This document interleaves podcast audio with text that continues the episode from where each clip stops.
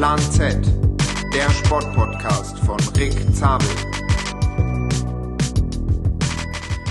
Ciao ragazzi aus Italien. Ich sitze wie immer, oder wie immer, was heißt wie immer? Eigentlich erst seit zwei Wochen, seitdem ich den Giro d'Italia fahre, ähm, mit meinem Stammgast hier, Matthias Brendle. Und ähm, wir haben jetzt schon zwei Drittel geschafft. Und es ist der zweite Ruhetag vom Giro d'Italia. Und wir haben uns wieder mal zusammengesetzt, um euch, liebe Plan Z-Hörer, dabei mitzunehmen, wie wir diesen Giro d'Italia fahren. Zwei Wochen sind geschafft, die ersten neun Tage. Da haben wir euch schon einen Rückblick von gegeben in der letzten Folge. Jetzt wird es um die zweite Folge gehen. Ja, um die zweite Folge, um die zweite Woche wird es jetzt gehen. Und natürlich auch schauen wir auf die dritte und letzte Woche des Giros voraus. Aber erstmal, treue Planzwerthörer kennen das. Jetzt gibt es erstmal kurz einen kleinen Werbeblock. Mein Partner der heutigen Folge ist Pari. Pari, wer sich jetzt fragt, hm, das kann ich vielleicht, genau. Pari ist das Modelabel von Paul Ripke, der hier im Podcast auch schon zu Gast war. Richtig coole Streetwear mit kalifornischen Farben. Das heißt Türkis, Pink, bisschen so Lemonfarben. Also wirklich sehr, sehr coole Sachen. Wer mich in Köln mal sieht, sieht mich auch damit rumlaufen, das eine oder andere Mal, weil es mir sehr gut gefällt. Ähm, die Sachen gibt's zu kaufen unter wearepari.com. Ähm, und jetzt natürlich, wenn ihr euch fragt, hey, ich bin vielleicht gar nicht so modischer Typ oder ja, also wenn ihr modisch werden wollt, dann sind das natürlich die richtigen Klamotten für euch. Aber auch um auf dem, auch um auf dem Rad modisch unterwegs zu sein, hat der Paul den Pari Bike Club gegründet. Da müsst ihr auch einfach nur auf der Website vorbeischauen. Da gibt es das ein oder andere coole Trikot, eine coole Bib-Short und vor allen Dingen hat er mit einer deutschen Reifenmarke eine Kooperation. Ich sage mal nicht welche, ich sage nur so viel. Es ist eine Vogelart. Der Reifen ist eine Vogelart. Wer sich jetzt auskennt, könnte sich schon denken, was es ist. Äh, mit denen hat er eine Kooperation und da könnt ihr eben auch genau diese Farben an euren Reifen bewundern. Das heißt, an der Außenflanke der Reifen, die sind blau oder türkis oder lemon oder pink eingefärbt. Ist schon was ganz Cooles, was er sich da ausgedacht hat. Also schaut mal vorbei bei wearepari.com. Ähm, wirklich coole Klamotten, Fairtrade, guter Preis, gute Qualität. Kann ich euch nur empfehlen aus erster Hand von Rick. danke, äh, danke Pari, dass ihr der Partner seid. Und jetzt kommen wir zum Giro, Giro d'Italia. Ähm, er sitzt mir gegenüber. Mein jetziger Zimmerkollege hat auch mir nachgeeifert, hat sich auch ein Schnurrbart gemacht heute. Hallo Matthias. Hallo Mette. Ja, hallo, liebe Plan Z-Hörer. Es freut mich wieder, heute äh, mit dabei zu sein. Jetzt äh, kann ich euch natürlich auch ein paar Insights äh, vom Rick erzählen. Bin seit ein paar Tagen äh, sein Zimmerkollege.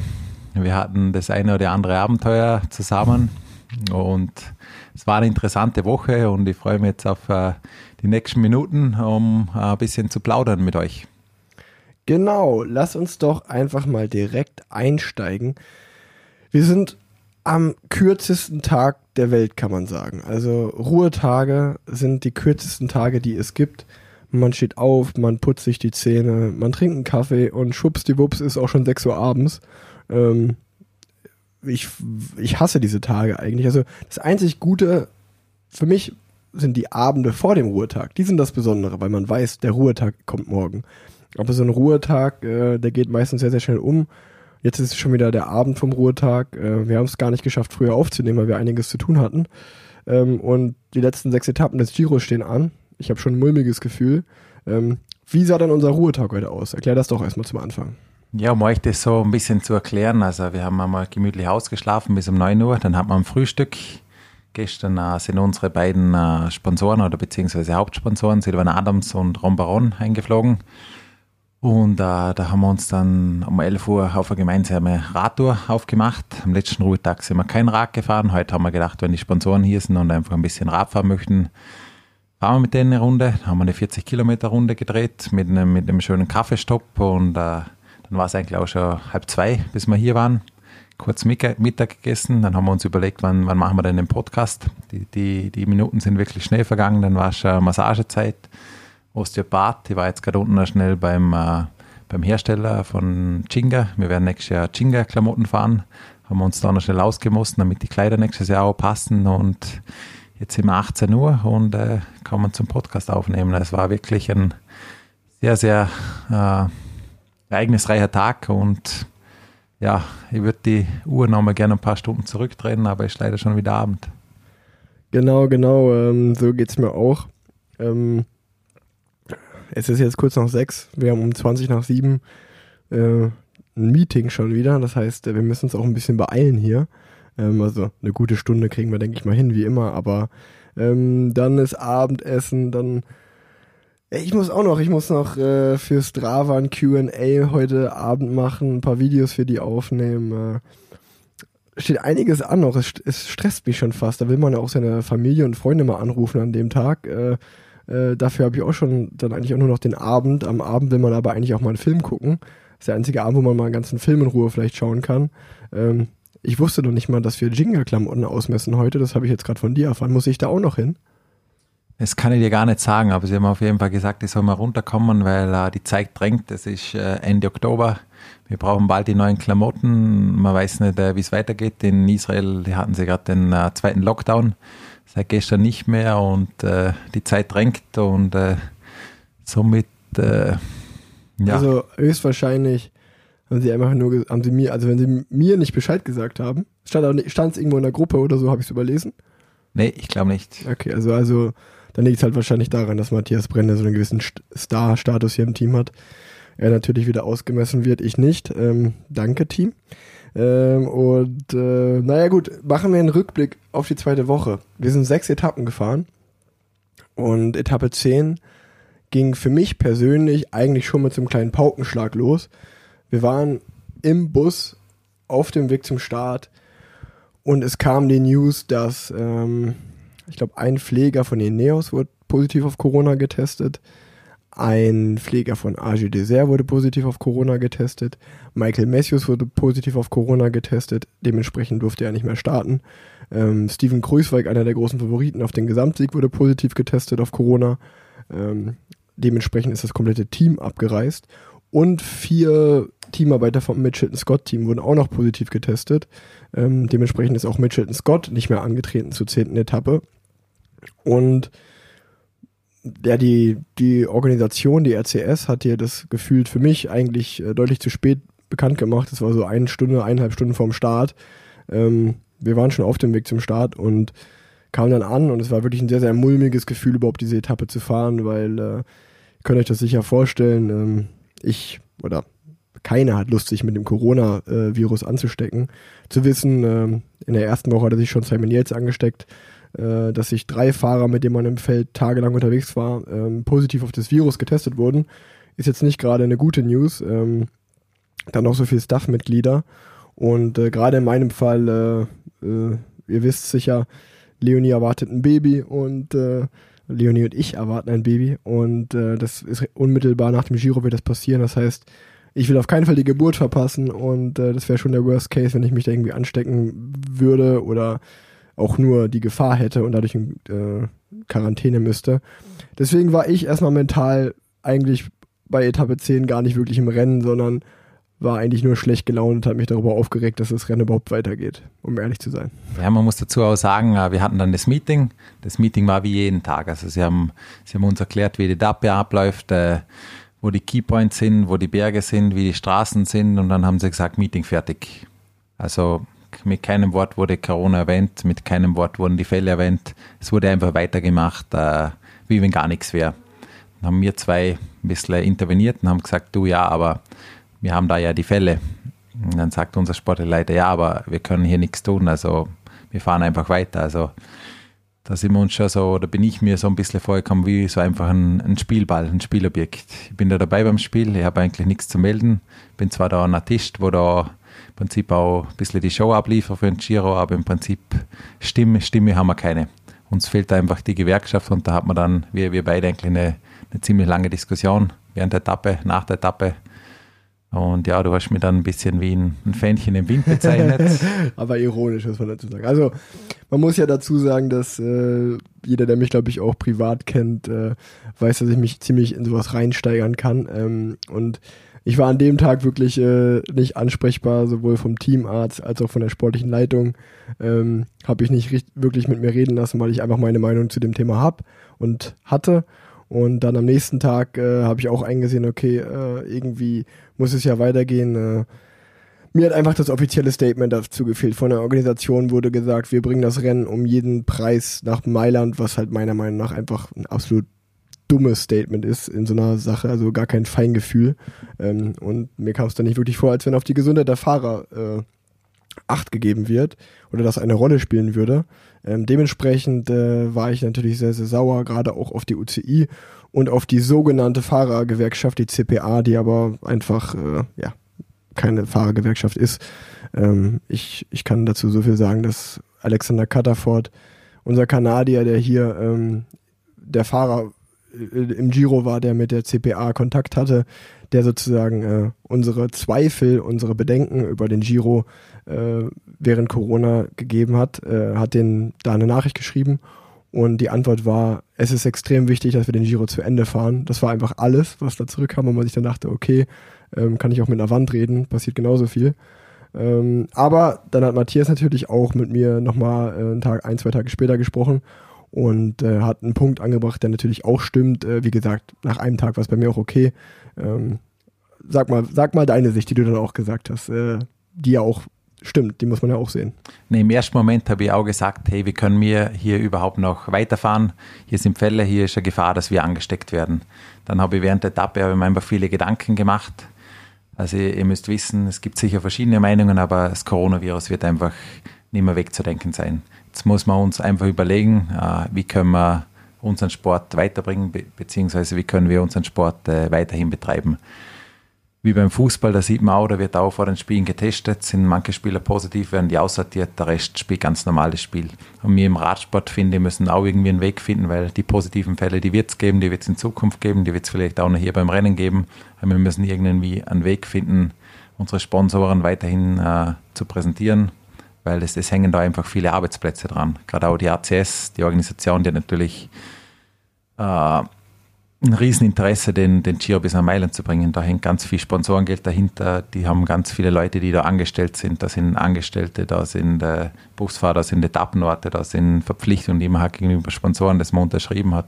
Und auch wir Fahrer haben eine Verpflichtung und wir wollen auch weiterfahren. Wir beide sind in der glücklichen Lage, dass wir schon einen Vertrag haben für nächstes Jahr. Aber viele Fahrer, die hier beim Giro starten, haben einfach noch keinen Vertrag. Die wollen sie einfach noch empfehlen, wollen einfach noch irgendwas zeigen, damit sie vielleicht doch noch weiter Radprofi bleiben können. Und von dem her, da gibt es sehr, sehr viele Interessen und je länger man darüber nachdenkt, je mehr kann man auch verstehen, dass es irgendwie jeder versucht, da den Giro bzw. das Sportevent bis zum Ende zu bringen.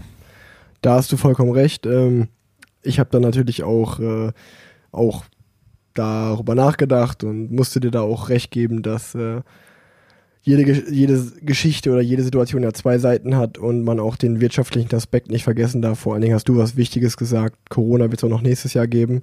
Und wenn jetzt jedes Rennen abgesagt wird, äh, nur weil es da äh, einen positiven Fall gibt, äh, was ja zwangsläufig immer der Fall sein wird, wenn irgendwo bei einer Organisation 500, 600 Menschen äh, auf, aufeinander sein werden, äh, zusammenhocken, und jedes Mal wird direkt ein Rennen abgebrochen, dann wird es nächstes Jahr nicht mehr viele Rennen geben. Dementsprechend ist eigentlich der komplette Wirtschaftszweig Radsport äh, dann, also man muss einfach einen Weg finden, trotz Corona irgendwie weiterzumachen, aber natürlich trotzdem möglichst mit einem möglichst hohen Gesundheitsstandard. Und ähm, der war jetzt halt im Giro, wurde nach außen oft so getan, als wenn das so ist, aber wenn man ehrlich ist, haben wir auch einfach, wir waren einfach in Hotels mit ganz normalen Touristen und äh, beim Buffet, klar hatten wir äh, haben wir unser eigenes Essen, aber wir waren in denselben Buffet-Räumen äh, oft und äh, viele andere Teams, viele von der Organisation, viele andere Touristen und da hat sich der Giro ein bisschen besser dargestellt, als es eigentlich die Realität der Fall war. Ähm, wenn dann so Aussagen kamen, wie die, die Teams sind, haben sich nicht ordentlich verhalten, äh, da dachte ich mir, ja, okay, ey, ähm, Giro, also wenn, wenn man gehört hat, was die Tour wohl für Maßnahmen hatte, dann sind die im Giro nicht ganz so hoch. Äh, das kann man schon so sagen auch. Und äh, ja, es kam einfach vieles so rüber, als wenn auch mit diesem möglichst spät vor der Etappe erst bekannt geben, wie viel Corona-Positive man hatte. Man hat sich als Fahrer auch gut auf gut Deutsch gesagt einfach ein bisschen verarscht gefühlt und so ein bisschen, äh, als wenn das alles ein bisschen mit Kalkül gemacht wird, um äh, ja möglichst möglichst weit zu kommen im Rennen. Und ähm, man muss dann sagen, es wurde dann eine Maßnahme eingeführt, dass dann nach der dritten Etappe wurde, äh, wurde das ganze Feld ähm, nochmal getestet mit einem Schnelltest.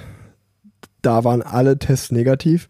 Ähm, dementsprechend äh, habe ich mich in dem Moment dann auch äh, deutlich besser gefühlt, wenn man die Nachricht hört natürlich und fährt dann äh, erstmal ohne Bedenken weiter. Wir haben jetzt noch gestern Abend nach der 15. Etappe nochmal einen Corona-Test gemacht äh, und äh, warten auf die Ergebnisse. Die müssten eigentlich heute Abend oder spätestens morgen früh noch kommen. Und dann schauen wir mal, wie die ausfallen. Und ähm, also, es wird natürlich schon viel getan, aber ja, äh, man hat natürlich auch seine Bedenken. Aber lass uns jetzt nicht die ganze Zeit über Corona reden. Es ist einfach eine böse Situation für alle gerade. Man sieht ja überall steigen die Zahlen wie wahnsinnig.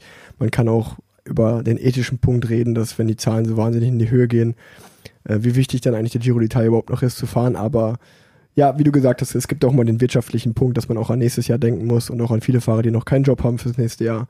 Ähm, und was wir natürlich alle nicht wollen als Radsportfans ist, dass es keine Rennen mehr gibt, dass es keine Teams mehr gibt. Und da muss man irgendwie einen Weg finden, damit weiterzumachen. Äh, und ja, es ist einfach eine neue Situation und jeder versucht irgendwie damit umzugehen. Es ist, gelingt dem einen besser als dem anderen. Ähm, kommen wir zur Etappe. Etappe 10, ich habe es schon gesagt, ich war nicht wirklich dabei. Äh, also körperlich ja, im Kopf nicht. Es war aber auch zum Glück keine Etappe für mich. Äh, es ist ein extrem, extrem schweres Finale auf einmal gewesen. Es war die sogenannte Wall Stage, also viele steile Wände mussten erklommen werden. Zwar kurz, aber sehr steil. Und es war eigentlich die, man kann schon so ein bisschen sagen, die kleine, die kleine Auferstehung des Peter Sagans. Ja, auf jeden Fall. Jetzt erinnere ich mich wieder an die Etappe. Äh, ich habe es schon fast vergessen. Aber es war ja, es war so ein Tag, wo man nicht gewusst hat, äh, man hat gewusst, Sunweb hat keinen Sprinter mehr, weil Messi draußen ist und das einzige Team, das die, die, die Etappe kontrollieren könnte, wäre das Team Bora. Also habe ich mir gedacht, hey komm, lass uns versuchen, in die Fluchtgruppe zu gehen. Hatte wieder so einen Riecher, ich glaube meine zweite Attacke, ich habe noch zu Marco Matis gesagt, Marco komm, lass uns springen, das ist jetzt die Gruppe. Einmal gesprungen, äh, beziehungsweise das zweite Mal und drin waren wir in der Gruppe fünf Mann, hat man schon 15 Sekunden Vorsprung aufs Feld, habe ich gedacht, super, hatte wieder meinen Riecher, war auch richtig stolz, weil Marco noch davor gesagt hat, Marco, bleiben wir im Rad, heute sind wir in der Spitzengruppe. Wir waren in der Spitzengruppe. Aber dann, ja, kamen zwei ganz steile Berge nach 30 Kilometer. Nach dem ersten Berg hat man dann 25 Sekunden Vorsprung. Marco hat immer gesagt, er ist ein guter Bergfahrer. 70 Kilo, sieht schön leicht aus. An seinen Beinen würde man denken, er ist irgendein Tour de France Bergfahrer. Ja, irgendwann habe ich mich umgedreht, war einfach der Marco nicht mehr hier bin ich weitergefahren, weitergefahren. Irgendwann kam dann eine, eine große Gruppe mit Sagern daher, mit richtig viel Schwung. Nochmal 10 Leute, 15 Mann. Da habe ich gedacht, okay, das wird jetzt ein harter Tag werden. Abfahrt runter und dann sind wir in eine Wand reingefahren. Das war, glaube ich, ein Kilometer mit 15 Prozent. Da haben wir schon gedacht, das wird, das wird jetzt richtig, richtig schwer werden. Ich bin voll hochgefahren. Bis in der Hälfte habe ich dann schon von hinten das Feld aufgerollt gehabt und dann war es eigentlich ein richtiger Kampf. Vorne sind da acht Mann weggefahren mit Peter Sagan. Dahinter war man Feld, Arnaud Demar war nicht dabei. Da gibt es momentan so einen, so einen Kampf zwischen den beiden ums Punktetrikot. Arnaud Demar wollte auf keinen Fall, dass Peter Sagan in der Gruppe ist, weil Angst hatte, dass der sich heute wichtige Punkte wegschnappt. Also sind wir einfach 80 Kilometer Vollgasrennen gefahren, glaube ich, dem fast 50er Schnitt, bis dann FDSchö einfach alle Leute aufgebraucht hat und äh, gesagt hat, okay, die haben noch 30 Sekunden Vorsprung, wir schaffen es niemals, die wieder einzuholen. Und somit äh, ist nach 80 Kilometern dann ein bisschen Ruhe im Feld eingekehrt. Genau. Ähm, ich habe eigentlich nur im Feld gehangen und habe äh, den Lenker auf und zu gebogen. So, so schnell war das. Äh, dann war ich sehr froh, als ich gesehen habe, dass FDG aufgegeben hat. Äh, die Gruppe ist davon gezogen auf viereinhalb Minuten. Es war eigentlich klar, die machen den Etappensieg unter sich aus. Ähm, und die Etappe war dann ab dem Moment eigentlich relativ dankbar. Wir mussten noch eine kleine Bergwertung überleben. Und dann, als das richtig schwere Finale losging, 40 Kilometer vom Ziel, haben wir gesagt, bist du nicht ganz vorn, spare jedes Korn, ab ins Gruppetto. Die Etappe war eigentlich dann äh, ganz gut, die hat man gut überlebt. Dann äh, kam Etappe 11 und äh, das war, wurde von vornherein schon mir so gesagt, Etappe 11, Rick, das ist deine Chance, da darfst du sprinten. Ähm, dementsprechend muss ich sagen, äh, war das auch für mich, äh, ich habe mich sehr darauf gefreut, aber ich war auch ein bisschen nervös. Also es ist eigentlich lustig, weil ob man jetzt Leadout-Fahrer ist oder Sprinter, ist es eigentlich kein großer Unterschied. Man muss ja auf jeden Fall auf die letzten 500 Meter der Etappe und alles geben. Nur, ähm, ja, äh, ich habe dann auch direkt dran gedacht, ey, an einem guten Tag, wer weiß, ey, wenn du so einen Etappensieg holst, ey, das wäre schon geil. Das heißt, äh, dann der ganze Ärger über Corona ist dann eigentlich äh, auch noch da gewesen, natürlich, aber eigentlich kam so ein bisschen auch die Nervosität, die Nervosität, weil ich wusste, okay, morgen wird gesprintet. Ähm, und ich weiß natürlich auch mit Matthias, mit äh, Davide Chimolai und mit Alex Dowsett habe ich einen guten Zug vor mir. Ähm, die Etappe ging in Rimini zu Ende, war, glaube ich, 180 Kilometer lang, relativ flach und ich habe mich einfach darauf gefreut zu sprinten und äh, kann einfach nur sagen, dass das Team einen wahnsinnig guten Job gemacht hat. Äh, es war ein sehr, sehr technisches Finale, man wusste, man muss früh vorne sein und äh, in der Besprechung muss man sich vorstellen, wird dann gesagt, okay, fünf Kilometer, da ist der Punkt, da müssen wir am besten unter den ersten zehn sein und dann nehmen wir die Kontrolle von vorne. Dann können wir das durch die Kurven zwei, drei Kilometer gut halten und dann äh, wird richtig der Sprint vorbereitet. Jetzt muss man sich aber vorstellen, das sagen halt von 21 Teams, sagen das halt mindestens sechs, äh, die auf den Sprint äh, Etappensieg hoffen. Das heißt, mindestens sechs Teams wollen, haben genau das, denselben Plan. Aber in dem Fall waren wir die Mannschaft, die es umgesetzt hat und eigentlich genau da war, wo sie sein sollte. Und ihr habt einen super, super Job gemacht da. Ja, ich würde sagen, es sind eher 15 Teams, weil da kommen natürlich noch die ganzen GC-Teams dazu, die auch vorne sein wollen, die, die keine Zeit verlieren wollen. Man muss auch kurz erklären, von Kilometer 4 bis Kilometer 2 waren, glaube ich, 17 oder 16 Kurven zu fahren. Also es ging links, rechts, links, rechts. Und da war einfach unser Plan, hey, zu der Kurve hin, wir wollen, wir wollen die Führung übernehmen, wir können vorne das Tempo bestimmen, wir können da ganz gemütlich rund um die Kurven rumfahren und 30, 40 Positionen hinter uns werden die sprinten müssen, werden die Risiko gehen müssen. Es war dann auch so, wir haben ein richtiges Timing erwischt. Mit, ich glaube, viereinhalb Kilometer vom Ziel haben wir, haben wir die Führung übernommen. Es war sehr schade an dem Tag. Auch Alex Catafort, der hatte einen schweren Sturz, hat sich äh, das Becken geprellt. Das wurde dann immer schlimmer. Normalerweise war er eher ein Fahrer, der da immer noch dabei war. Wir haben dann zwar von vier Kilometer bis zwei Kilometer vom Ziel äh, oder fünf Kilometer bis zwei Kilometer vom Ziel die Führung übernommen, aber danach ist uns einfach so ein bisschen die Firepower ausgegangen. Wir haben uns dann hinter den Zug von UAE gesetzt. Du warst eigentlich in guter Position. Wir hatten einen Plan, vor der letzten Kurve nochmal nach vorzufahren, aber irgendwie kam dann von hinten der Schnellzug von FDJ, der uns links überholt hat. Und dann, ja, muss man auch sagen, es war ein bisschen schade für dich. Der Leaderman Chimolai äh, hat es versucht, aber hatte auch nicht die Power, da nochmal nach vorzukommen. Du bist eigentlich in die letzte Kurve als Zehnter reingefahren. Dann waren es noch 400 Meter bis, bis zur Ziellinie.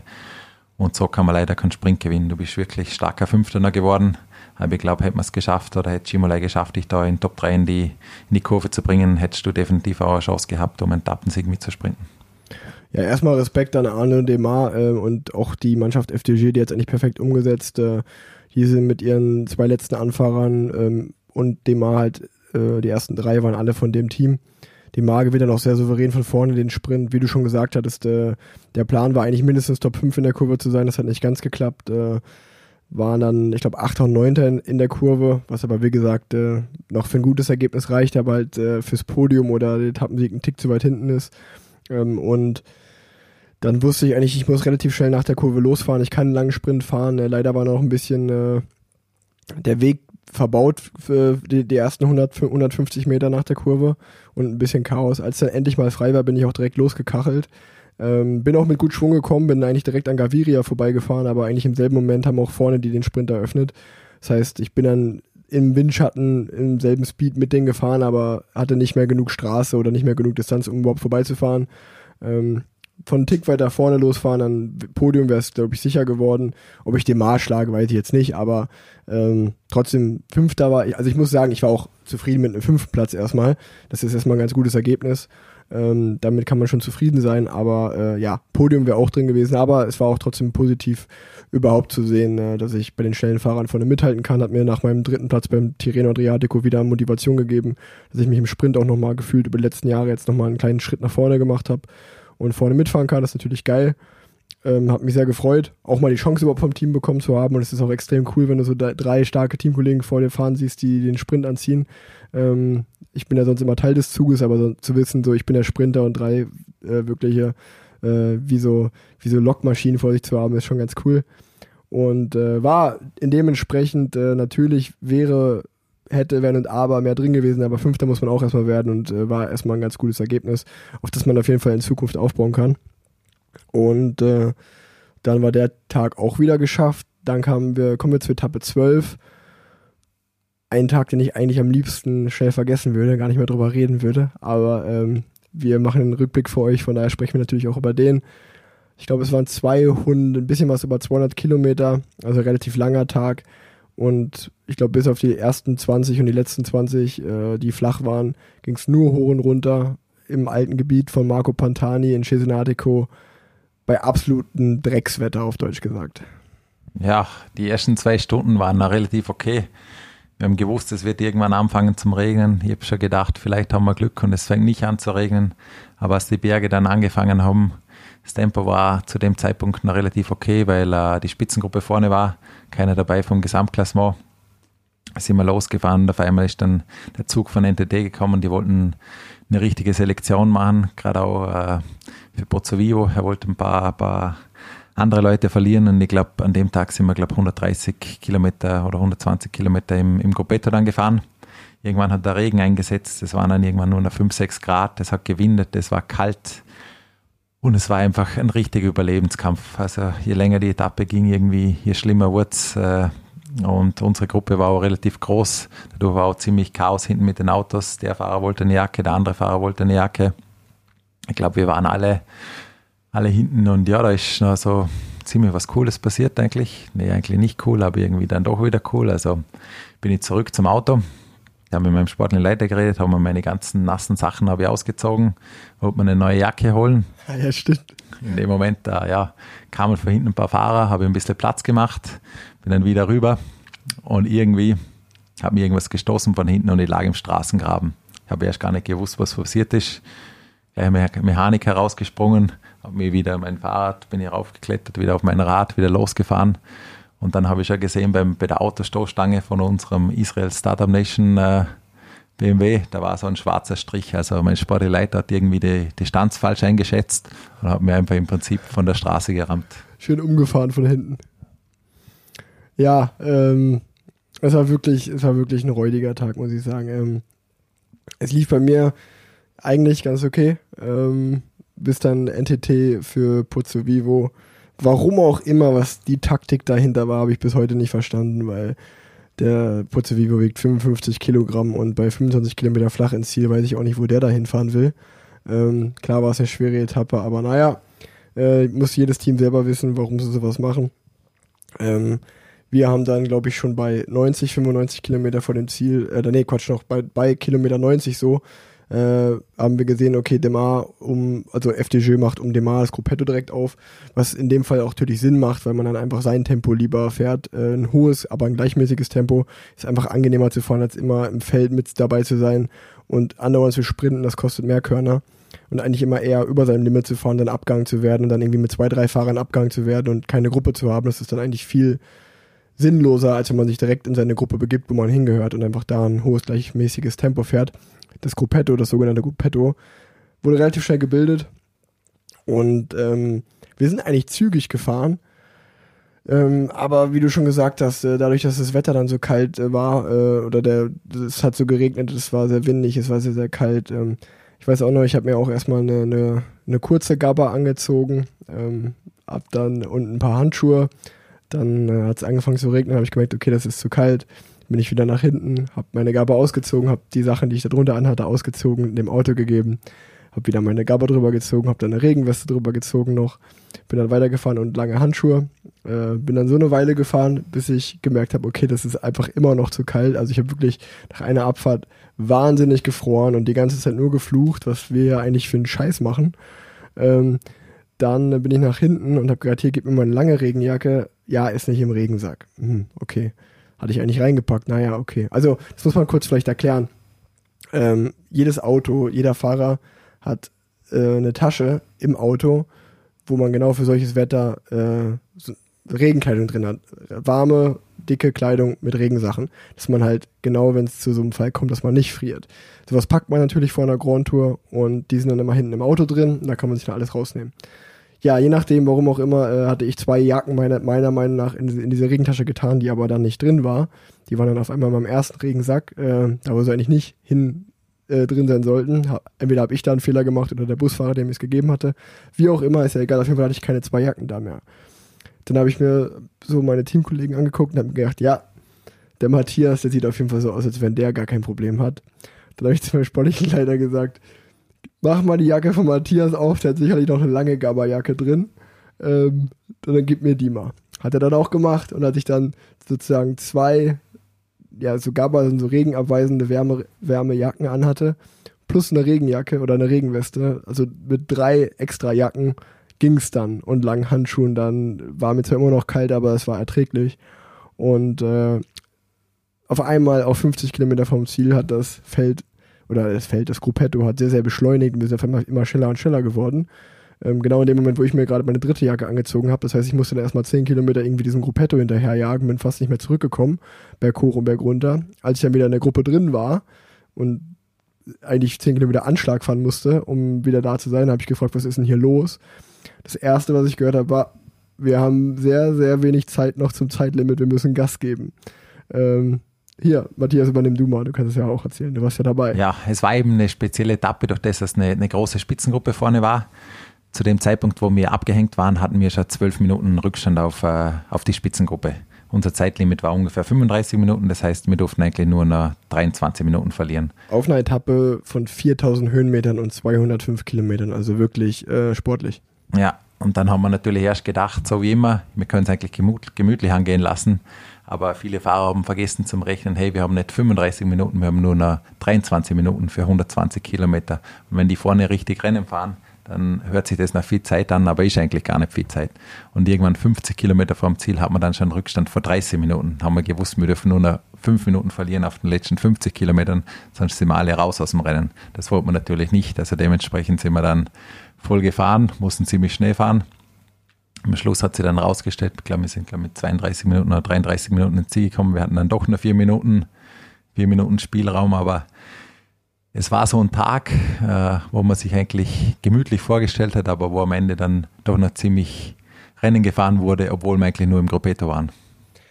Ja, definitiv. Also der, der Nava S von Ineos hat da gewonnen. Äh, und alleine der, der Fakt, dass er, glaube ich, sieben Minuten Vorsprung vor dem dritten, Drittplatzierten auf der Etappe hatte, zeigt eigentlich schon, äh, was die da, wie stark der an dem Tag war.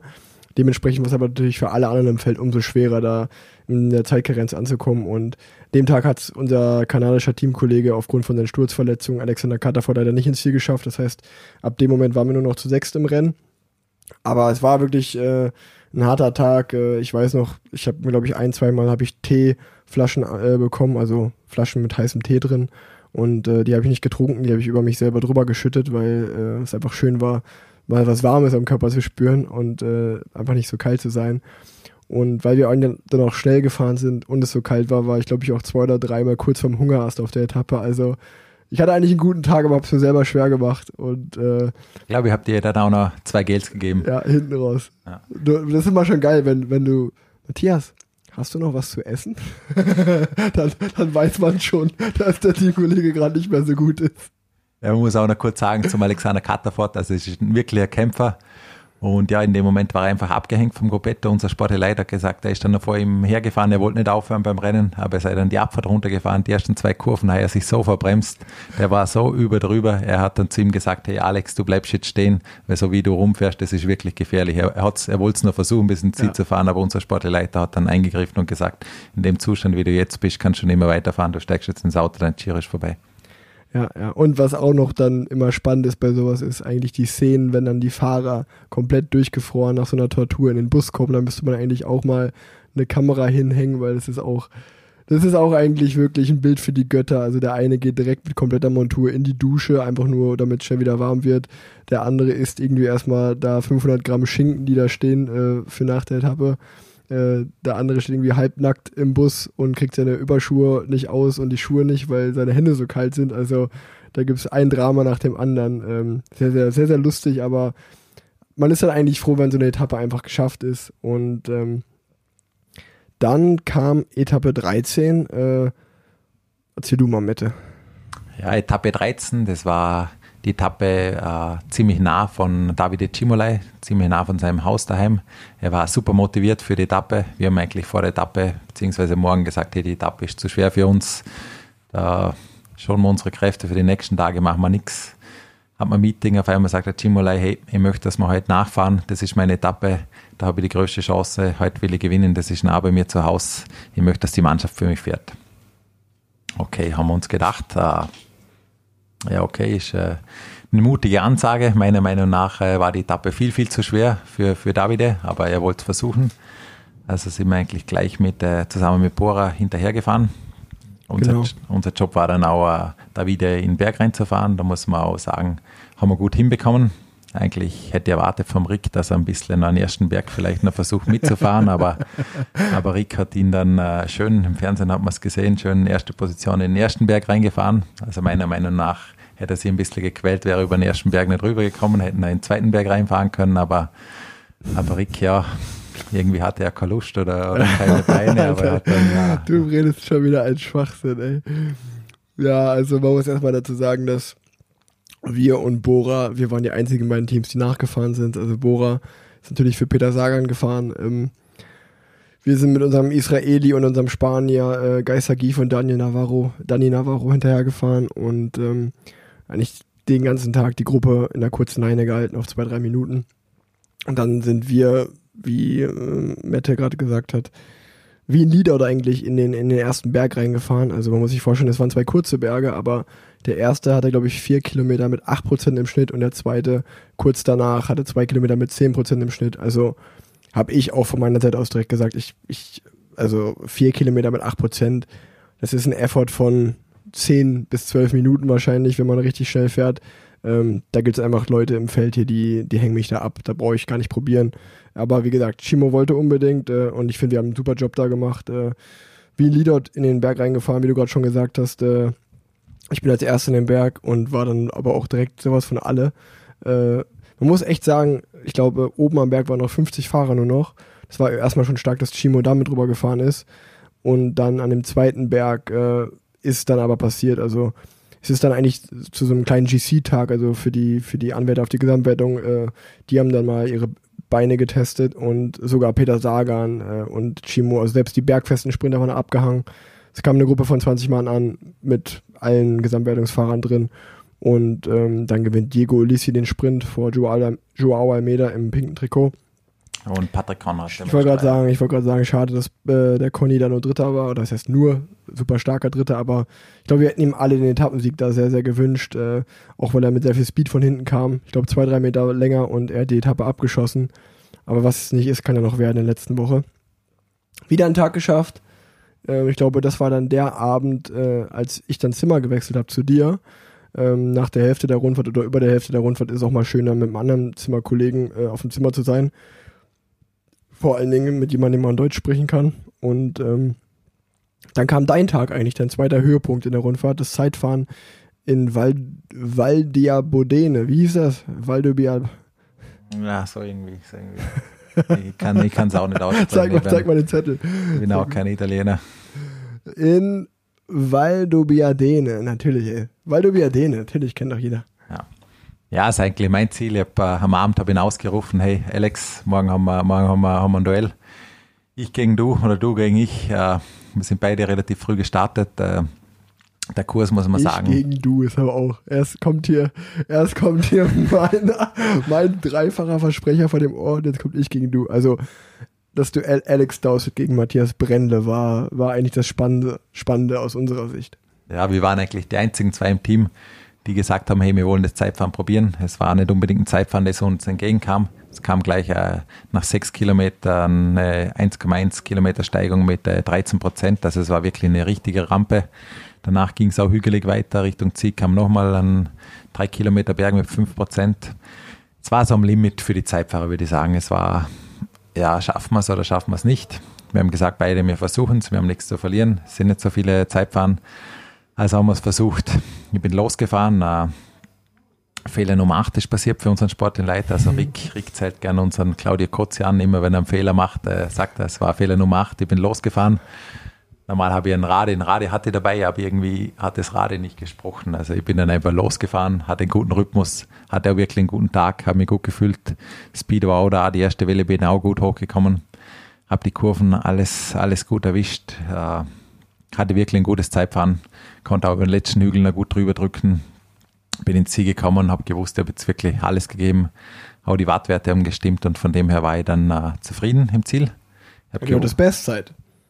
Zu dem Zeitpunkt hatte ich Bestzeit, aber ich bin auch als, als Sechster oder Siebter gestartet. Ja, aber trotzdem war das erstmal Bestzeit ja. und dann kam Alex Dowsett, glaube ich, kurz nach dir und war sechs Sekunden langsamer, was ja schon mal erstmal ein Zeichen dafür ist, dass es eine gute Zeit war.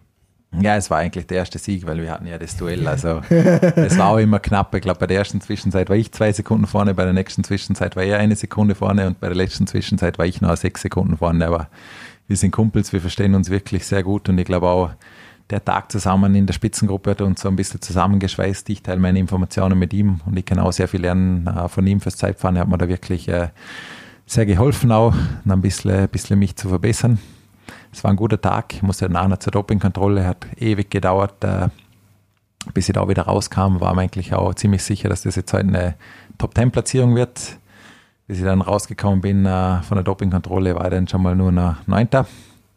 Äh, wollte eigentlich, unser Hotel, muss man sagen, war 60 Kilometer weit weg. Ich wollte dann direkt eigentlich weiterfahren, aber Rick und die ganzen Jungs waren alle schon weg. Also muss ich noch auf Navarro warten, der dann eine halbe Stunde, dreiviertel Stunde später kam und irgendwann durfte ich dann auch äh, Richtung Hotel.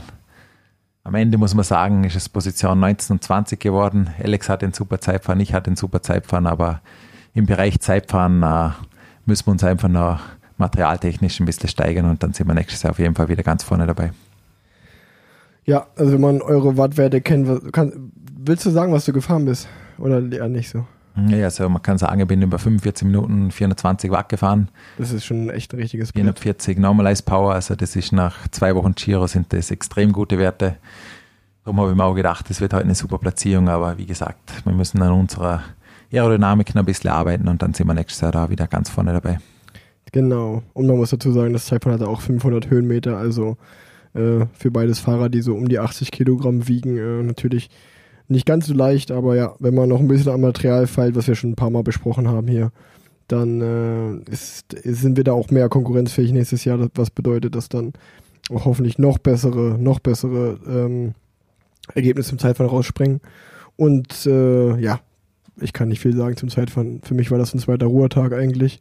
Ähm, ich bin da gut durchgekommen, bin meine 350 Durchschnittswatt gefahren. Schön mit Auge, äh, um, im Zeitlimit zu, um im Zeitlimit zu bleiben und äh, habe die Erholung genossen des restlichen Tages. Ähm, dann kamen wir zur Etappe 15, äh, mal wieder eine Bergankunft. 185 Kilometer, drei Berge während der Etappe plus dann eine schwere Bergankunft. Äh, ja, gibt jetzt eigentlich aus unserer Sicht nicht super, super viel dazu zu erzählen, oder? Also wir sind da eigentlich ganz gut durchgekommen, äh, sind im Zeitlimit angekommen. Ja, wir hatten auch super Glück mit dem Wetter, wir wirklich wieder auf, ja, auf Frieren eingestellt, aber ja, zum Start können wir noch reden, da hat man wirklich, wir waren auf ah, der stimmt, Militärbasis, wir hatten wirklich Stress, beziehungsweise wir mussten schon zwei Stunden vor dem Start mussten wir da sein, haben wir gedacht, was haben sich die Organisatoren da dabei schon gedacht? Ein bisschen affig, genau. Ja. Sind wir alle gemütlich im Bus drin gesessen, Kaffee getrunken, nicht mal richtig angezogen. Auf einmal ist der Busfahrer eingestört, ihr müsst zum Start, ihr müsst zum Start, wir sind zu spät, die fahren schon alle los, die fahren schon alle los. Hey, ich, ich hatte noch nicht mal meine Schuhe gebunden, meine Nimbelschuhe muss ich immer binden, muss meine Schuhe binden, Radio hatte noch keins, habe irgendwie eingesteckt, das ganze Essen habe ich vergessen, Jacke habe ich nur kurz, sind wir zum Start gehetzt. Dann sind, glaube ich, zehn Leute sind auf der Startrampe gestanden. Ja, das war, also ich, ich fange auch nochmal kurz vorne an, also man muss sich vorstellen, ich glaube, wir hatten um 9.20 Uhr hatten wir ähm, Teampräsentationszeit Erstmal zu einer Teampräsentation. Wir haben jeden einzelnen Tag hier in diesem Rennen eine Teampräsentation. Was ich sowieso schon mal komplett scheiße finde. äh, kann man nicht anders sagen. Also eine Teampräsentation einmal, also man muss das ja erstmal schon mal vor dem Rennen machen, zwei Tage vorher. Man würde auch schon irgendwo in die Walachei gefahren sind, acht Stunden gefühlt, um mich dann einmal zwei Minuten aufs Podium zu stellen und deine Hand zu heben, wenn die deinen Namen sagen. Also Teampräsentation The Rubrik Radsport verbessern, Teampräsentation abschaffen. Braucht kein Mensch. Wirklich total bescheuert. Ähm, naja, äh, müssen, müssen wir beim Giro aber jeden Tag machen. Dann ist das Allerbeste, die Teampräsentation äh, ist in der Reihenfolge von der Gesamtwertung. Wie ihr wisst, sind wir ohne Gesamtfahrer hier. Das heißt, ich glaube, das einzige Team, was noch vor uns ist, ist Francis Desjeux, die auch ein Sprintteam da haben. Ähm, das heißt, wir sind immer so eins bis eineinhalb Stunden bevor dem Start müssen wir diese blöde Teampräsentation machen. Was heißt natürlich, dann wieder früher frühstücken, früher aufstehen, verschiebt sich halt alles nach vorne. An dem Tag war es halt besonders früh. 9.20 Uhr Teampräsentation, das heißt irgendwie um 8 Uhr Frühstück, um 8.30 Uhr sind wir losgefahren, kommen da irgendwann an, 9.20 Uhr Teampräsentation, dann ist man um 9.25 Uhr oder 9.30 Uhr zurück im Bus und der neutrale Start war um 11.05 Uhr. Dann denkt man sich natürlich, cool, jetzt bin ich schon angezogen, was mache ich jetzt eineinhalb Stunden, bevor die Etappe losgeht? Wie der Mette gerade erzählt hat, alle noch entspannt, ein bisschen am Blödsinn reden. Äh, wir haben uns eigentlich schon alle auf den Ruhetag gefreut, so ein bisschen gesagt, okay, heute, heute einfach nur durchkommen, irgendwie äh, im Zeitlimit ins Ziel äh, kommen. Und auf einmal, ich glaube, ich habe Marco, unseren Busfahrer, noch nie so außer sich gesehen, schreit der uns an, wir müssen zum Start. Wir alle zum Start gefahren. Komplett gehetzt. Ich war zum Glück schon fertig. Ich musste nur noch äh, mein Radio reinstecken und ab ging's und äh, stehe ich da und standen wirklich acht Fahrer da acht Fahrer. Dann kommt ihr alle an, abgehetzt. Dann haben wir erstmal alle einen Lachanfall bekommen, weil wir sind natürlich total gestresst. Auf einmal stehen wir da. Wir wussten auch alle gar nicht, was los ist. Wir wussten alle so, aber was ist denn jetzt los? Wir waren auf dieser Militärbasis und niemand wusste, was los ist. Ähm, dann äh, wurde uns gesagt, ja, äh, ihr müsst um 10.30 Uhr solltet ihr schon da sein oder 10.35 Uhr. Wir machen jetzt eine halbe Stunde lang so eine Militärparade, eine Militärshow hier. Dann habe ich mir schon wieder gedacht, fucking Giro d'Italia, ey. So, wer braucht denn so eine Scheiße? Also, lasst mich doch hier euer Rennen fahren, aber macht doch nicht hier so einen Zirkus die ganze Zeit. Man muss sagen, die sind dann mit neuen Militärfliegern da rumgefahren, die Trikolore, haben da die italienische Flagge zehnmal in den Himmel gemalt und ein paar Loopings geflogen. Alles schön und gut, Respekt. Auf jeden Fall ein geilerer Beruf als Radprofi zu sein, Pilot. Aber uns dann eine halbe Stunde auf die Landebahn da zu stellen und wir müssen uns das angucken, das fand ich schon ein bisschen affig. Und äh, sowieso alles, was so Militärparaden ist, ey, gleich mit abschaffen. Braucht auch kein Mensch. Ja, aber man muss dazu sagen, wir hatten Glück, die Sonne hat schön, schön hergestrahlt, also ich habe mich da dann aufs Rad gesetzt, ein bisschen von der Sonne bräunen lassen. Es war dann doch nicht so schlimm, wie ich dann erst gedacht habe. Und dann irgendwann ging ja da auch mal das Rennen los. Schon. Für mich war es schlimm. 14 Etappen bin ich gefahren und bei der 15. Etappe stelle ich mich eine halbe Stunde am Start, um mir ein paar Flugzeuge anzugucken. Mann, Mann, Mann, ey. Naja, wie auch immer. Ich, ich, ich, bin, heute, ich bin heute sehr geladen. Das ist, das ist hier der Mecker-Podcast von mir. Ähm, dann äh, ja, sind wir die Etappe gefahren. Wieder mal, wie jede Etappe, äh, hat es irgendwie gefühlt acht Stunden gedauert, bis die Spitzengruppe mal weggefahren ist. Äh, fahren ja auch jeden Tag Anschlag. Dann haben wir irgendwann das Gruppetto gemacht. Ich glaube, nach zweieinhalb Stunden, wo ich immer noch 300 Watt im Schnitt hatte. Ähm, also wir sind wirklich auch richtig hier rumgerast. Und dann, ab da war der Tag dann ganz okay. Dann sind wir im Gruppetto eigentlich gemütlich ins Ziel gefahren. 40 Minuten Rückstand, äh, hatten aber noch, glaube ich, eine Viertelstunde zum Zeitlimit. Also alles ganz cool. Und dann ist der schöne Tag eigentlich begonnen. Ab da, wenn man wusste, okay, heute Abend gibt's Burger, heute Abend gibt's Pommes, heute Abend gibt's Pizza, heute Abend gibt's ein Bierchen. Ja, und das war leider gestern schon wieder vorbei und jetzt sitzen wir am Ruhetag und der ist auch schon wieder fast vorbei. Und äh, jetzt können wir mal über die nächste Woche sprechen. Hast du dir die nächste Woche mal angeschaut? Ich habe es mal angeschaut, aber ich kann euch sagen, die nächsten drei Tage, die werden wirklich, wirklich nicht schön. Vielleicht schön vom Fernseher, schön für die Bergfahrer, aber es geht entweder rauf oder es geht runter. Es ist einfach. Also ich muss jetzt wieder mal sagen, also es tut mir leid, aber wir werden die nächsten fünf Tage mindestens jeden Tag mindestens sechs Stunden auf dem Rad sitzen. Eher sieben. Also ich glaube, die Tour de France dieses Jahr, da war die längste Etappe äh, 220 oder so und es war nur eine einzige Etappe über 200 Kilometer. Und ich habe mir die Tour angeschaut, es war ein sehr, sehr interessantes, spannendes Rennen. Äh, wurde immer attraktiv und cool gefahren. Was denkt sich der Giro d'Italia dabei, die letzte Woche, ich glaube, morgen ist, also es fängt schon mal mit morgen an. 230 Kilometer Etappe. Okay. 4.500 Höhenmeter. 4.500 Höhenmeter, alles klar. Man kommt aber, das ist nämlich der Clou der ganzen Geschichte, man kommt nach 150, nach 150 Kilometer, fährt man in den Zielort und dann werden drei Runden gefahren. Und jede Runde hat einen Berg. Wo man sich dann fragt, okay, wenn man nach 150 Kilometern schon auf der Zielrunde ist, würde nicht auch eine Runde reichen? Würden, vielleicht würden auch zwei Runden reichen. Nein, der Giro muss drei machen. Natürlich fahren wir noch 230 Kilometer. Dann geht's gleich geil weiter. Die Etappe danach hat auch wieder 204 Kilometer mit drei Pässen. Ähm, Wieder, ich glaube, 5000 Höhenmeter sind es da. äh, mit drei Pässen. Ähm, und ist der, der, Clou an der ganzen Geschichte ist nämlich, dass, das ist mir aufgefallen, als ich mir das Buch angeschaut habe gerade. Etappe 17 fahren wir Madonna di, Madonna di Campiglio ist Bergankunft. Was machen wir nach der Bergankunft? Wir fahren runter nach Pinzolo in den Ort und am nächsten Tag fahren wir denselben Berg, wo wir die Bergankunft hatten, als Start wieder hoch. Also denselben Berg, wo wir die Bergankunft den Tag vorher hatten, fahren wir nächsten Tag von Kilometer Null direkt 15 Kilometer Berg hoch, wieder Vollgas. Ich glaube, an dem Tag ist dann der Stelvio auch noch da drin. Nochmal 25 Kilometer Berg und dann ist in Lago di Cancano äh, Zielankunft auch wieder 5000 Höhenmeter, über 200 Kilometer. Ja, und zwischen Stelvio und Madonna di Campiglio haben wir auch noch 10 Kilometer mit 9 Prozent. Ah, Also, ja, Braucht man. Und dann haben wir nämlich eine Flachetappe. Denkt man sich erstmal so, ach cool, Flachetappe. Dann schaut man und denkt sich so, ei, 256 Kilometer. Na klar, Giro d'Italia. Machen wir mal eine 256 Kilometer flache Etappe auf Etappe 19. Richtig geil. Und dann Etappe 20, wieder mal 200 Kilometer. Ich glaube, wir starten irgendwo bei 100, also wir befinden uns auf 100 Metern und fahren auf 2800 Meter hoch auf den Col del Agnello. Also es geht eigentlich die ersten, lass mich kurz schauen, die ersten 105 Kilometer geht es einfach nur berghoch. Stetig berghoch. Es ist schon, es ist schon geil. Ich meine, die letzte Etappe, die ist dann eigentlich keine Etappe mehr, das ist dann 15 Kilometer Zeitfahren, da kannst du dann wieder Gas geben.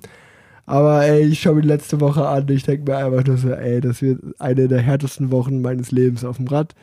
Ähm, das, dementsprechend bin ich schon leicht nervös, leicht aufgeregt und weiß einfach, dass ich sehr viel leiden werde. Ja, jetzt muss ich auch, jetzt bin ich ja mit Rick schon drei, vier Tage im Zimmer. Jetzt muss ich noch so eine coole Anekdote erzählen. Also Rick, wir haben jetzt da im Zimmer haben wir so, so einen coolen Spiegel. Manchmal geht- steht er auf am Morgen, geht er rein, Zähne, putzen, kommt da raus und stellt er sich vor den Spiegel. Versucht er so seine Bauchmuskeln anzuspannen. Also wir haben jetzt echt, echt viele Kalorien verbrannt im Zimmer. Ah, im Rennen würde ich, wollte ich sagen Zimmer. im Rennen. Aber der Rick, ich weiß nicht wieso, aber der hat einfach wie so, wie so eine Neoprenschicht über dem Bauch. Vielleicht, vielleicht hat er irgendwelche Bauchmuskeln, aber wenn er versucht, die anzuspannen, da sieht man einfach nichts. Das Rick, ist Haut. 27.500 Kilometer hast du gesagt auf Strava. Ach, 28.000 habe ich heute gekriegt. 28.000 Kilometer auf Strava. Aber hat einfach so ein Neopren um den Bauch. Ich glaube, du solltest wirklich mal ein bisschen was für deine Rumpfmuskulatur Muskulatur machen. Ja, du, du bist ja ein, du ein Quatschredner. Das habe ich von meinem, das habe ich glaube ich von meinem Papa vererbt. Der hat auch immer so ein bisschen so eine. Aber das Gute, weißt du, was das Gute daran ist? Wenn ich schwimmen gehe, brauche ich keinen Schwimmring. Habe ich immer dabei, verstehst du? Ja, du wärst ein guten, guter Triathlet, weil du hättest echt eine, eine gute Wasserlage. Das heißt, es, du hättest hinten immer den Auftrieb, du würdest immer schön auf dem Wasser, auf dem Wasser gleiten. Ach, ja. So, also, das ist ja immer so das Gedisse unter Sport. Da müsst ihr verstehen, wenn man da irgendwo äh, mal ein Gramm zu viel hat, dann äh, wird man direkt, direkt aufgezogen. Aber alles, alles gut. Ähm, ach, ich wollte auch noch einen kurzen Aufruf starten. Die, die Geschichte habe ich mich beim letzten Podcast vergessen zu erzählen. Falls irgendjemand in Sizilien jemanden mit einem Bergtrikot rumfahren sieht, das ist meins. Mir wurde in Sizilien die Wäsche geklaut. bringt, bringt, mir meine, bringt mir meinen Waschsack zurück. Ah, das war, glaube ich, bei Etappe 3 oder 4. Da kommt, eigentlich kommt immer abends der Pfleger aufs Zimmer und bringt halt deine Wäsche von der Etappe und dann kam er einfach ins Zimmer von Davide Cimolai und mir und schaut uns so an und sagt so, sorry Jungs, aber irgendjemand hat eure Wäsche gestohlen. Ja, also wenn irgendjemand in Sizilien jemand rumfahren sieht mit meiner Hose und meinem Bergtrikot, was ich an dem Tag noch hatte, dann äh, wisst ihr, dass es mir gehört. Es wird mir geklaut. Verdammt nochmal. Ähm, ja, haben wir eigentlich einen Rückblick der letzten Woche gemacht. Ein Voraus, eine Voraussicht auf die nächste Woche. Ähm, ach ja, was, was gibt's noch zu sagen? Ich sag mal so, selbst, selbst mit äh, 1% Fett mehr als du am Körper, fahre ich ja trotzdem noch besser berghoch.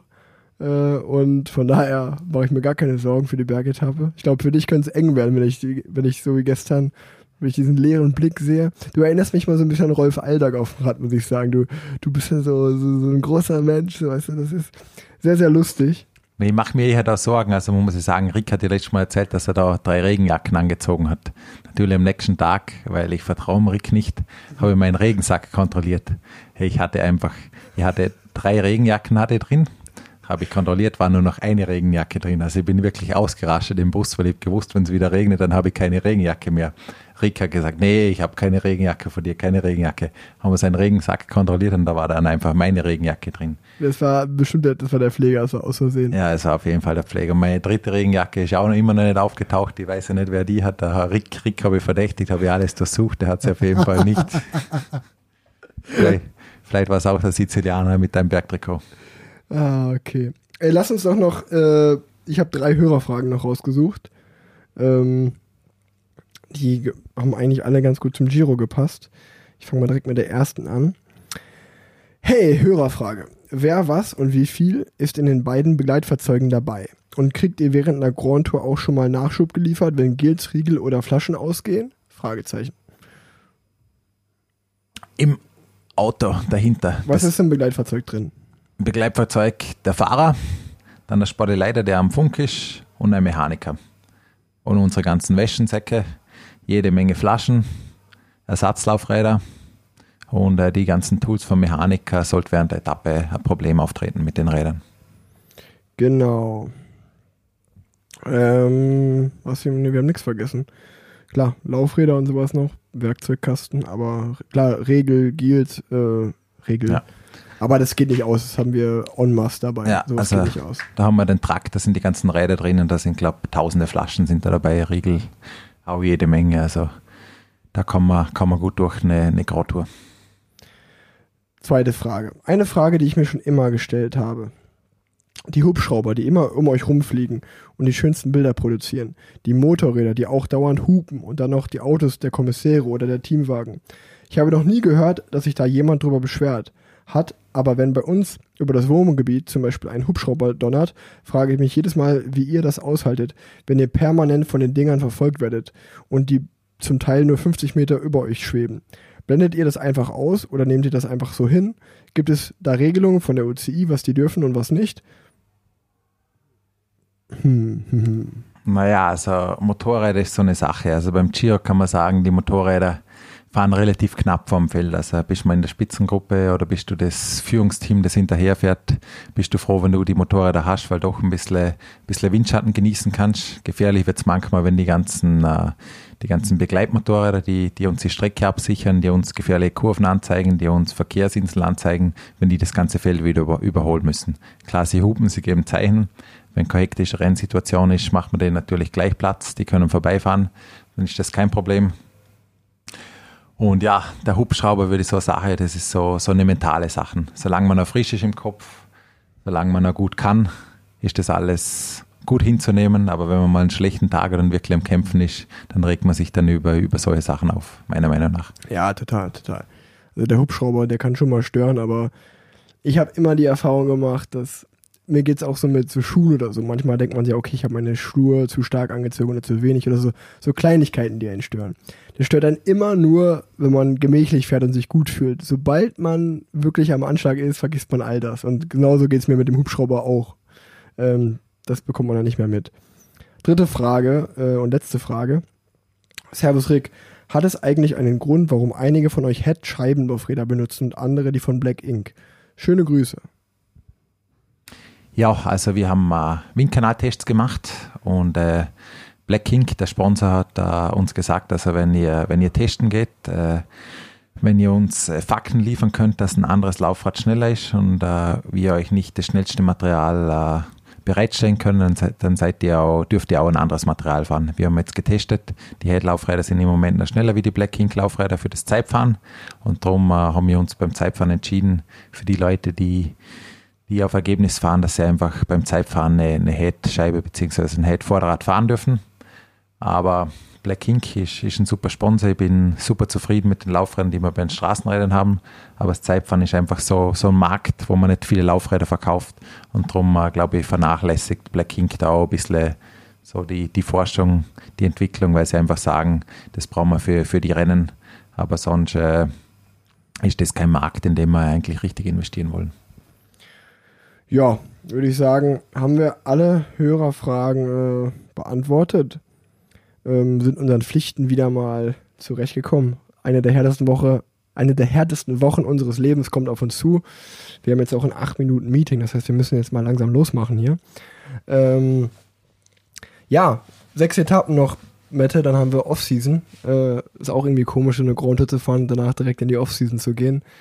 Auf jeden Fall aufregende Zeiten, mal schauen, wie das äh, alles weitergeht, wenn die, wenn die, wenn die Covid-Tests kommen und äh, ob es dann da ob es dann da äh, hoffentlich nur negative Ergebnisse gibt, dass wir ohne Probleme weiterfahren können. Ähm, Lass mich kurz überlegen, was ist sonst noch passiert. Mathieu van der Poel hat gestern die Flandern-Rundfahrt vor Wort von Art gewonnen. Nils Polit wird starker 19. Ähm, ich glaube, John Degenkopf wird auch Top 10, 9. Also aus deutscher Sicht eigentlich auch ganz gut. Ähm, ganz klar war natürlich das Video, äh, äh, wo, also ich habe es dann im Video danach gesehen, wie Ala Philippe stürzt, äh, stürzt, sich die, die Hand bricht. Sehr, sehr unglücklich. Äh, und die lustigste Szene des Rennens eindeutig, als sich Kröger Mühlberger das muss sich einfach jeder mal angucken, als er sich selber den, wie, wie, sagt man, die Musette, also den, äh, den Sack wo das, äh, von der Verpflegungszone, wo das Essen drin ist, zur Seite schmeißt und der Henkel bleibt an seinem Lenker hängen und er zieht sich selber den Lenker weg. Äh, das war wirklich sehr, sehr witzig, aber natürlich hoffe ich, dass es ihm gut geht und er sich nicht verletzt hat. Ähm, ja, jetzt starten wir in die letzte Woche des Giros. Äh, mal schauen, wie das wird. Drückt uns die Daumen. Ähm, ich habe noch ein ganz kleines Gedicht vorbereitet. Gedicht hört sich blöd an, aber das Lied von Faber Widerstand. Das habe ich mir diese Woche sehr, sehr oft angehört, weil das mein Gefühl, da haben wir auch oft drüber geredet, widerspiegelt, dass wir Fahrer eigentlich die Schauspieler in diesem Stück sind, aber keine Stimme haben, keine Gewerkschaft haben. Und ich wiederhole es oft und gerne, das muss sich einfach ändern, dass einfach solche Regularien wie jetzt blödes Wetter, das wir hoffentlich nicht haben werden jetzt in der letzten Woche, dass wir dann die Pässe alle fahren können und auch äh, Corona, äh, all das, was da auf, ein, auf uns einprasselt. Wir sind ja eigentlich machtlos, wir haben keine Stimme. Und ähm, mir, dieses Lied beschreibt einfach sehr, sehr oft, wie sich fast alle in diesem Sport verhalten, was mich immer mehr ärgert. Und deswegen will ich es einmal kurz vorlesen. Verwirf jegliche Moral. Dein Name soll für Reichtum stehen. Ganz normal sind deine Leute. Deine Freunde wären so gerne wie du. Verzieh nie dein Gesicht, denn es gibt nichts, wofür sich die Falten lohnen. Und widersteh dem Widerstand. Steh standhaft nebendran, am Rand des Geschehens. Zeig nie, zu wen du stehst. Wisse, dass sich jeder zwischen Freund und Feind bewegt. Und gesteh dir selbst nicht ein, dass du klein bist und allein. So klein bist und allein. Und widersteh dem Widerstand. Lass geschehen, was geschehen soll, geschieht. Verzieh nie ne Miene, so zielt niemand auf dich. Und widersteh dem Widerstand. Mach's genau, mach's genau wie unser Land. Okay, das hat jetzt nicht gepasst, sorry dafür. Ja, aber jetzt kommt eigentlich das Entscheidende. Sei eine Fahne im Wind, eine Stimme im Chor, nur die wirklich blöden Fische schwimmen gegen den Strom. Denk mal drüber nach. Nur die wirklich blöden Fische schwimmen gegen den Strom. Wenn man lange Radprofi sein will, muss man seine Schnauze halten. Also wenn ich in zwei Jahren keinen Vertrag mehr habe, weiß ich, woran es liegt. Ähm, dann ist es aber so. Ähm, ja, jetzt äh, habe ich, glaube ich, wirklich, wirklich alles gesagt. Ich bedanke mich recht, recht herzlich bei Pari, meinem Sponsor in dieser Folge. Schaut mal vorbei auf wearepari.com. Ähm, und ja, äh, das wollte ich auch nochmal gesagt haben. Für alle Leute, die diesen Podcast auf Apple Podcasts hören, ich würde mich sehr über eine Bewertung freuen äh, und ein, lasst doch gerne einen Kommentar da. Das freut mich immer sehr. Gerade wenn ich jetzt in der nächsten Woche abends mal zehn Minuten Zeit habe, auf mein Handy zu gucken und ich lese da was Nettes, würde ich mich sehr, sehr freuen. Das gibt mir Motivation durchzuhalten. Ähm, das würde mich sehr freuen. Und ähm, ja, genug geredet. Ich hoffe, ihr hattet wieder mal Spaß bei der Folge mit den Insights aus dem Giro. Ähm, schönen Tag noch. Liebe Grüße, euer Rick. Ciao, ciao. Und ich möchte mich auch noch bedanken für euren Support am Straßenrand, vor dem Fernseher, auf Social Media. Ihr seid die Besten. Ohne euch wird das ganze, ganze Ding nicht funktionieren, der ganze Radsport nicht funktionieren. Und es freut mich, dass ich da jetzt schon mittlerweile die dritte Folge mit euch äh, machen durfte. Falls ihr mal eine Hörerfrage habt oder ihr vielleicht sogar Werbung bei mir im Podcast schalten wollt, meldet euch doch bitte gerne unter podcast.planz at gmail.com. Vielen Dank fürs Zuhören. Euer Rick.